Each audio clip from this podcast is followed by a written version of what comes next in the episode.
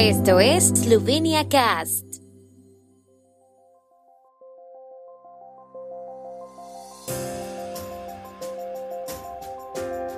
Noticias. Falleció Boris Pajor a sus 108 años de edad, uno de los escritores eslovenos más traducidos. Luz verde para Matej Archon, ministro designado para los eslovenos por el mundo.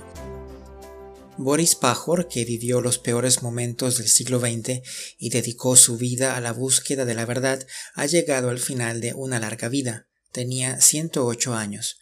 Boris Pajor ha fallecido hoy en su domicilio de Trieste, según ha informado esta mañana Radio Eslovenia.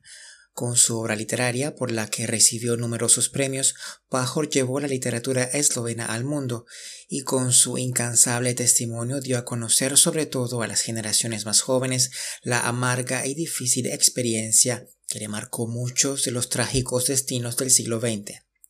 Se le ha descrito como un ejemplo vivo de la experiencia de los tres totalitarismos del siglo XX, el fascismo, el nazismo y el comunismo.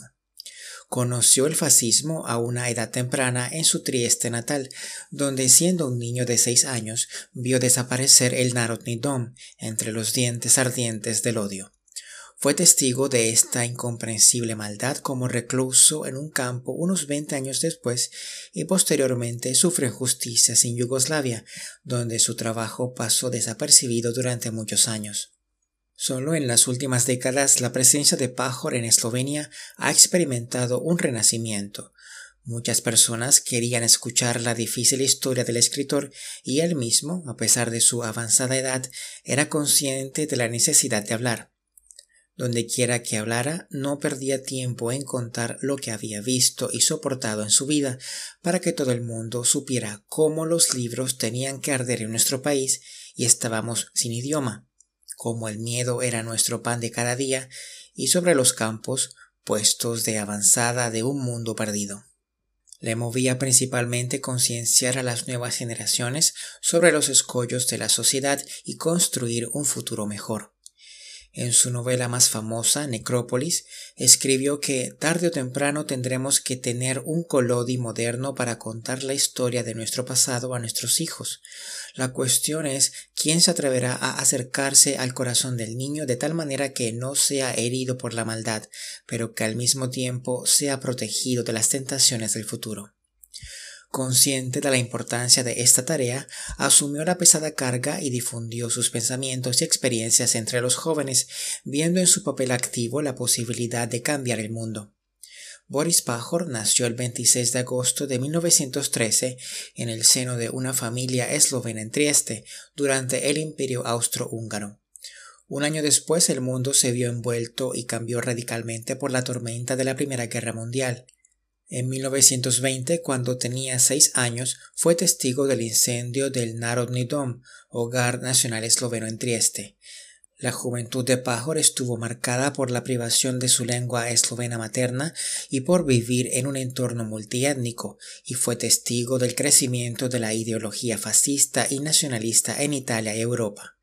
Tras la capitulación de Italia, regresó a Trieste en 1943 y se unió al Frente de Liberación de Eslovenia, pero en enero de 1944 fue detenido por los Domobranzi y entregado a las autoridades alemanas.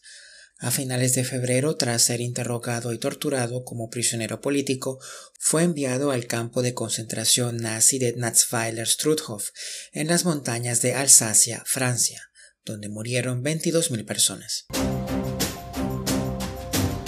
Durante la presentación del sábado 28 de mayo ante la comisión competente del Parlamento esloveno, Matej Archon, ministro designado para los eslovenos por el mundo y la vecindad fronteriza, hizo hincapié en la integración transfronteriza y en la integración de las comunidades nacionales. El comité lo consideró adecuado para el cargo.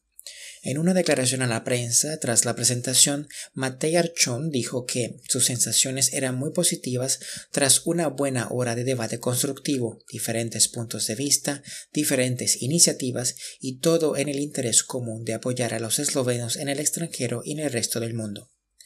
Añadió que es un hombre integrador por naturaleza y expresó su esperanza de una mayor cooperación constructiva tanto de la coalición como de la oposición. Esperará a conocer al personal de la Oficina de Eslovenos por el Mundo y a familiarizarse con las posibles necesidades, anunció Archon, que sucederá a Helena Jaklic como ministra de los Eslovenos por el Mundo y la vecindad fronteriza. El ministro designado Archon dijo al comité que la Oficina del Gobierno para los Eslovenos por el Mundo y la vecindad fronteriza es de gran importancia. Destacó la importancia de la lengua eslovena y de su aprendizaje, también dijo que la oficina y los eslovenos que viven en el extranjero se enfrentarán a muchos retos en el futuro en diversas áreas, pero que actualmente está en buena forma.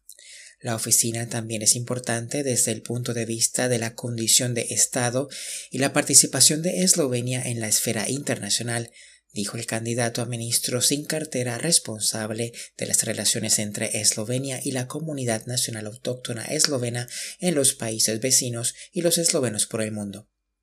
Archon también pidió una reforma de la ley marco correspondiente con el consenso de los eslovenos por el mundo y la vecindad fronteriza, Asimismo, subrayó la importancia de la digitalización y la puesta a disposición de información adecuada para las asociaciones de eslovenos en la vecindad fronteriza y en el resto del mundo. En una breve presentación personal al comienzo de la audiencia ante la comisión, dijo que él mismo procede de una zona fronteriza en la frontera con Italia, por lo que, según sus palabras, la importancia de esta zona está profundamente arraigada en su forma de entender el mundo. Tiempo en Eslovenia. El tiempo con información de la ARSO, Agencia de la República de Eslovenia del Medio Ambiente. Mayormente nublado por la tarde, despejado en el oeste de Eslovenia, los vientos ligeros en Primorska disminuirán. Las máximas diurnas serán de 13 a 16 grados, con máximas de hasta 21 grados centígrados en la región de Primorska.